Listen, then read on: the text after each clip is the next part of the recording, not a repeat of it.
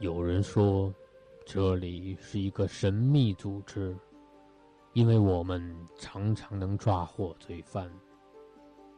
有人说，这里是一个犯罪集团，因为这里常常发生疑案。嗯嗯嗯嗯，真相只有一个。这里是名侦探的摇篮，这里是凶手的终点站，因为这里是侦探学园。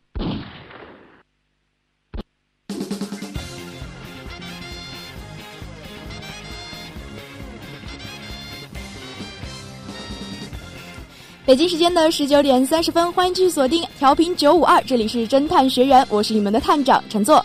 那么今天我们的侦探学员也是同样邀请到了两位实习播音进入到我们的播音间，首先就有请两位学员进行一个自我介绍。各位听众朋友们，大家好，我是今天的实习小播卤蛋。听众朋友们，大家好，我是今天的实习小播吴肖楠。两位实习小播，首先要明确到你们今天来到这里的身份，你们是我们侦探学员的学院的学员。好吧，今天我是柯南。那么也是欢迎到两位啊！今天大家的声音好像有点弱弱的，是不是进入到播音间有一点紧张？确实有点紧张，因为这是我除了嗯除了面试，这应该是我第一次进播音间录节目。嗯，而且啊，我。其实我对破案这件事情呢，其实一直都是挺感兴趣的，但是无奈每次都被智商碾压，就是一直都看不透后面的事情。就是希望能够通过这期的侦探学员，然后让我的智商稍微啊往上来一点。哎，那么也为了帮助你们平复一下心情，也为了帮助你们破案，那么在今天的案子开始之前，探长也要和大家分享一些破案的小方法。首先呢，在你去破一个案子之前啊，你要去寻找到案子中一些。呃，你认为非常不同寻常的事情，往往一些非常异常的小细节会成为你们破案的关键。那么，其次，当你去分析这些很特殊的点的时候，你提出怀疑需要充分运用到案件中给给到你的基本信息进行佐证。另外呢，就是要充分运用到自己的知识库了。可能你无意中听到的一些小知识、小常识，就会成为你破案的关键。也是希望这些方法能够为你们接下来的破案。提供一些帮助。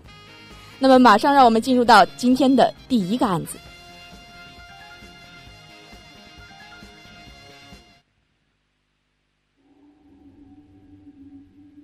作家的丈夫，女作家温婉上月逝世，出版商对她所著的《莫斯科回忆》一书停付版权费。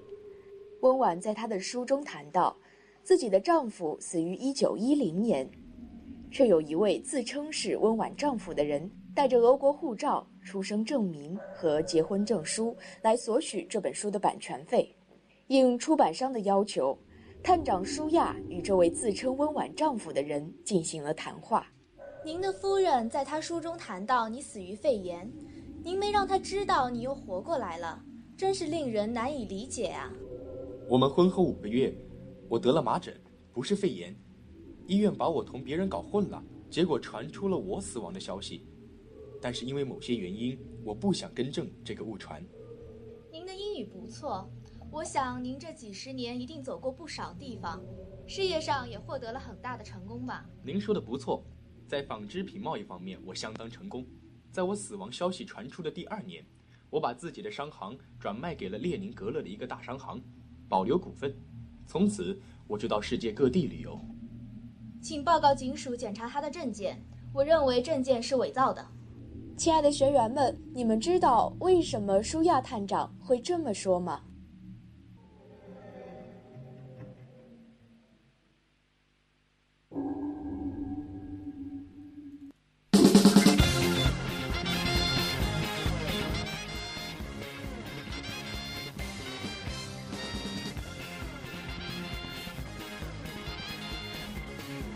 女作家温婉突然死亡，在她的书里面明确的说，丈夫死于一九一零年。然而，丈夫这个时候，她的另外一个男人却号称是她的丈夫，出现在了人们面前，要求获得女作家的版权费。不知道两位学员对于这个案件有什么看法？嗯，我觉得吧，他这个首先第一点啊，就是她在书中已经谈到了自己的丈夫已经死于了一九一零年，但是后面又突然有一个，就是突然又又出现了一个人，这个这个这一个点的话，有就是有两个怀疑，一就是是不是他没有如实就是写自己的经历，二就是后面那个自称的人是不是骗人的人。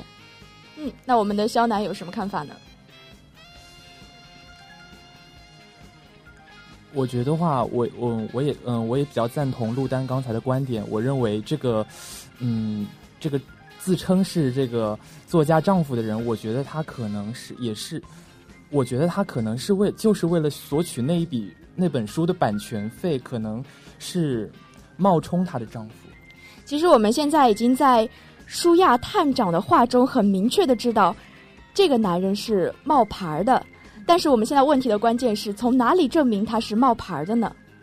你们认为这个案子听下来，从这个男人的话里面有哪些地方是比较奇怪的？男人说的话，刚刚那一遍案子放的比较快啊，大家好像都没有太进入状态。要不然我们再把这个案子放一遍，请大家仔细的记录下案子中的一些需要注意的基本点。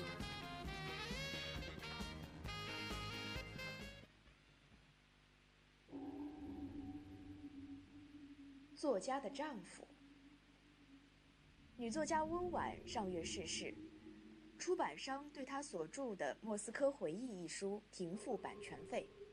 温婉在她的书中谈到，自己的丈夫死于1910年，却有一位自称是温婉丈夫的人，带着俄国护照、出生证明和结婚证书来索取这本书的版权费。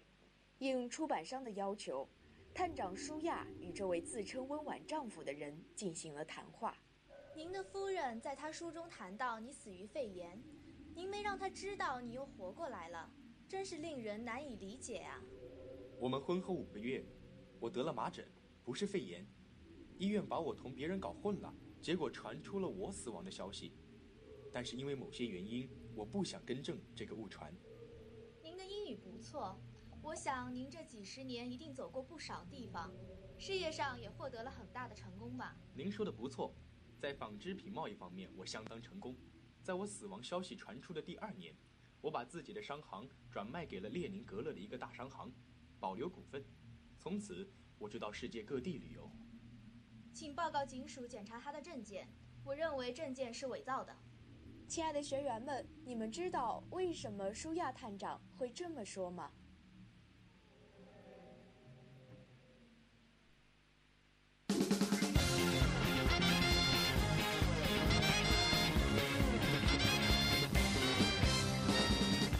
第二遍听案子，两位有什么新的发现吗？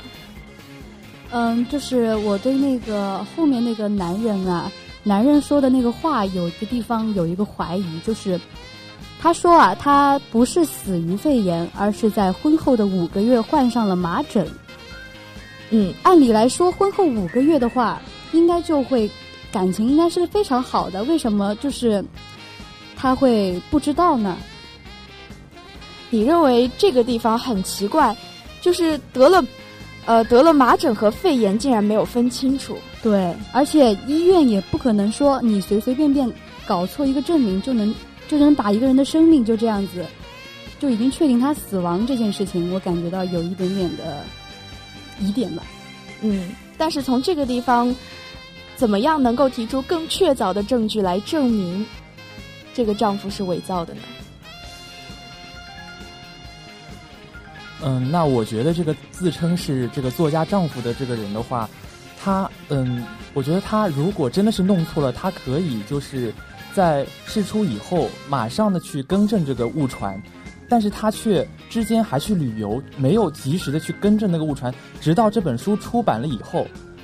他才想起来说我要去更正那那个他的那个误传，然后来索取那笔版权费。所以，我跟跟我觉得根据这一点，我觉得我就断定，我觉得他肯定是为了那笔版权费才回来的。嗯，这一点我们可以理解哈。但是，难道为了版权会费回来，就能证明他并不是那个作家的丈夫吗？也有可能她的丈夫是一个利欲熏心的人呢。你们能不能找到更加确凿的证据？那么我看两位都是眉头紧锁啊，那我给大家一个小提示好了，不知道你们有没有发现，在听案子的当中，整一个案子出现了好多好多的时间。比如说，女作家在书中提到自己的丈夫死于一九一零年，这个伪装的男人提到在婚后的六个月，他后面呢还提到在他死亡消息传出的第二年。你们觉得这个时间上会不会有一些可以推敲的东西的？我在刚刚节目的一开始也提示你们了，要充分的运用自己的知识库。可能有些东西你们是不知道的，但是可以根据呃案子里面提供的一些小线索，考虑到可能是涉及到哪方面的因素，导致舒亚探长发现这个男人的身份是伪造的。嗯，就是我想问一下探长啊，就是他有没有他有没有准确的说他是结婚于什么时候啊？没有说。嗯，这个问题没有说。刚刚我提到了一个非常重要的时间，一九一零年。当你们听到这个时间的时候，会不会有一种特别的感觉？这个时间会不会和什么东西有一定的联系？好了，我看两位已经处于一种非常疯狂的状态，完全没有想到应该从什么地方来想。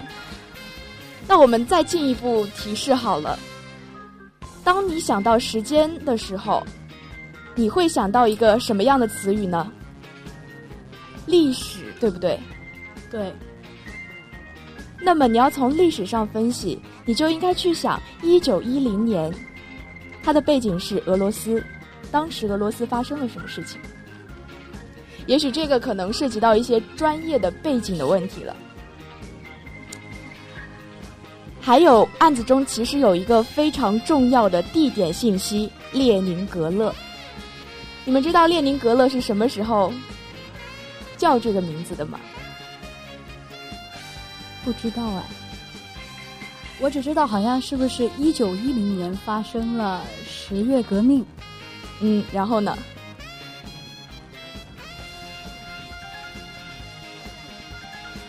那么我觉得案子进行到这里，我可能不得不把这个历史的背景告诉大家了哈，就是在一九二七年，列宁格勒才为了纪念，是因为。为了纪念列宁而更名成为列宁格勒，在此之前呢，它叫做圣彼得堡。而丈夫死的时候是一九一零年，他消息传出的第二年，也就是一九一一年，却提到了列宁格勒，这个和历史是非常的不符的。那么也是从这个案子中，我们想到，在破案的时候，应该是呃要考虑到一些背景的知识。那我看两位学员也是处于一个，我已经崩溃了，我有点猜不出来，我现在脑子有点转不过来了，已经。主要可能还是因为对那个时期一九一零年的那个历史背景不太熟悉。嗯，嗯，没关系，我们平复一下心情，先听第二个案子吧。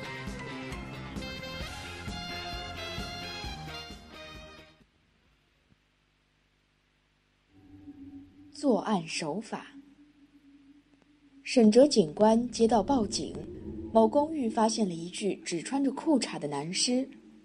沈哲警官来到案发现场后，仔细观察，发现被害者躺在床上，床头柜上放有一瓶安眠药。他打开瓶子，发现是新的，只用了几粒。瓶子旁边还有一个水杯，看来死者是喝了安眠药的。尸体旁有两台电风扇和一堆书页摊开的书。询问了几个平常与被害者生前来往比较近的人，又经过了一系列的推理和调查，沈哲警官锁定了嫌疑人。他认为凶手是被害人的弟弟喜林。迫于警方的压力，喜林最后承认他杀死了哥哥，并交代了作案动机和作案手法。聪明的学员们，你们能根据现场的物品。推断出喜林的作案手法吗？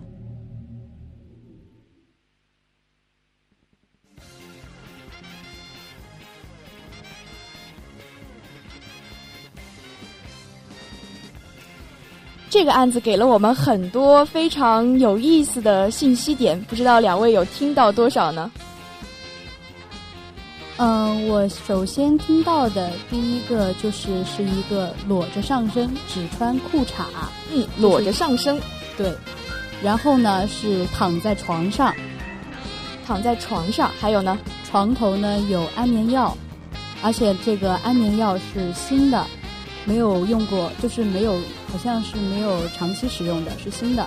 然后床边还有水杯，还有旁边有两台电风扇和一堆书。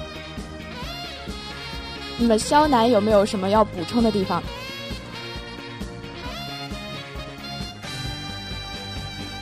嗯，基本上的话，我觉得刚才陆丹已经把刚才案子里面出现过的那些物品都已经叙述过了。嗯，你觉得其中有什么东西是比较奇怪的吗？嗯，那么在刚才听的过程当中的话，我觉得最后，我觉得最后那个电风扇，而且电风扇旁边有一堆书，我觉得那一点我觉得比较奇怪。你认为两台电风扇和书页翻开的书非常奇怪？对，不太理解这个跟案子有什么关系？这个跟案子一定是有关系的，因为我在节目开始的时候就要说了。你们要关注一些案子里面你觉得特别奇怪的点。两台吹风机和书页翻开的书能够说明什么呢？首先有一点是很明确的，就是这个吹风机一定是吹动过的，不然这个书页是不会全部是翻开的。那么书页翻开和吹风机吹动又和呃主人公的死有什么关系呢？两位有什么新的想法？嗯，后面说了，就是那个他的凶手是喜灵，他的弟弟。嗯，然后我就想啊，会不会是因为他们的发生纠葛的话，那也不可能把自己的亲生哥哥给杀了呀。但是他的作案手法的话，我觉得还是需要一些推敲和思考的。现在我还有点想不出来。我们还是重新整理一下这个案子啊。刚刚鲁丹也说了，呃，首先第一个觉得奇怪的点呢是，死者只穿着裤衩，也就是说他是裸着上身的。另外一个点是安眠药只吃了几粒是新的。第三个点就是有两台吹风机，并且它是吹过的。呃，我们现在可能还不知道，呃，这位死者的死因。但是有一点，我们现在可以确定，死者是吃了安眠药的，但是几粒小小的几粒安眠药是没有办法让他死亡的。那他死因到底是什么呢？这个地方，我会希望你们能够想象一下，身边有哪一些跟夏天吹电风扇有关的小常识。我觉得他会不会是被冻死的？冻死的。会不会是因为吃了安眠药，然后有某些药理作用，然后跟他后面的案件发生的一些条件可能是有冲突的？嗯，有一点点接近真相了。肖奈有什么想法？我现在还是停留在刚才那个，呃，吹风机跟那个书那里，我还是转不过那个弯，转不过那个弯，不知道它跟那个安眠药到底有什么关系，因为。就算是吃了一些安眠药，我也没有听说过吃了安眠药再加上一些吹风机的效果会让一个人死亡。我还是有点想不明白。案件的重点就是这里了。当一个人吃了安眠药，他会进入睡眠。一个人进入睡眠状态的时候，他的身体其实反应是非常慢的，他的呼吸也是非常缓慢的，对不对？卤蛋好像想到了什么，我好像是不是嗯？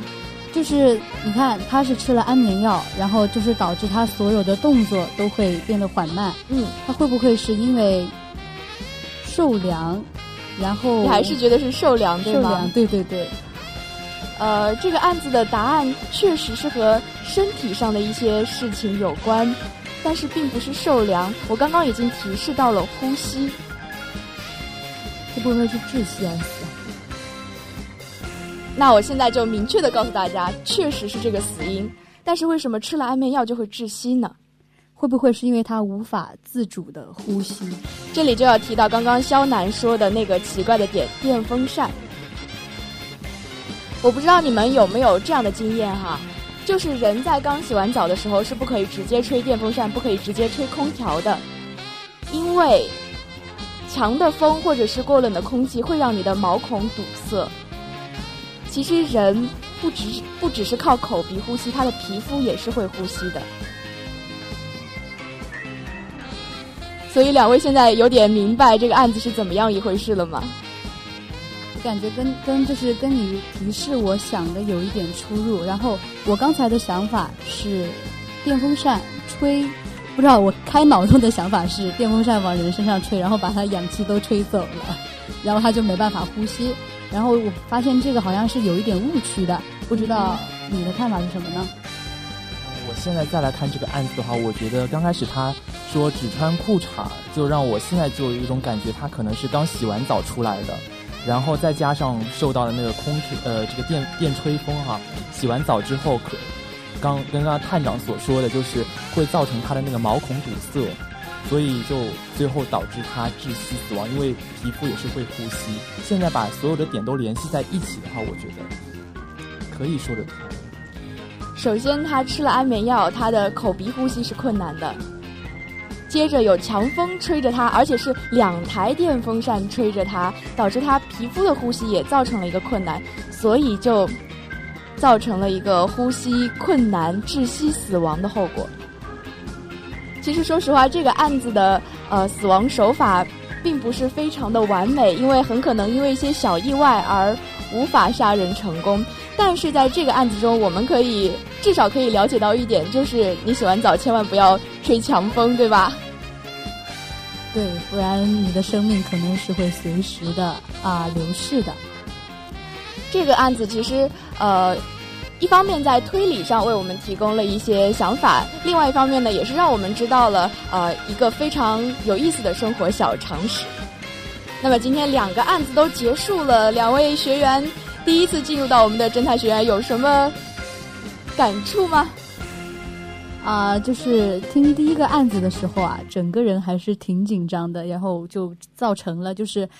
脑子转不过来，然后就一直停在某一个状态上，就没办法再想下去。然后到了第二个案子的时候，就是稍微放松了一点。嗯，湘南呢？你觉得从今天的两个案子中学到了什么？嗯，首先的话，我第一次进来肯定有点紧张，而且加加上我对这方面的知识是比较缺乏的。那么通过今天的这次节目的话，我觉得。就是以后在面对这种案子的时候，这些细节都很关键。每一个细节告诉你都是有一定的作用的。没错。所以要破案的话，要把这些细节全都综合联系到一起，这样子的话会更有帮助。嗯，没错。我们都知道破案破案是一件非常讲究逻辑思维的事情。但是一个好的侦探不仅要有严密的逻辑思维，就像刚刚肖楠说的，要有呃观察到细节的那种能力，并把它们连接在一起。另外一个方面，我们同样也是需要非常广阔的一个知识面，因为很有可能啊，这些案子会涉及到一些物理、化学、天文、地理等等等等的知识，甚至是一个呃小小的生活常识，也会成为破案的关键。那么时间也是到了十九点五十三分，今天的侦探学院也要和大家说再见了。我是今天的探长陈作。我是今天的实习小波卤蛋，我是今天的实习小波肖楠。那么我们下期侦探学院再见吧，拜拜。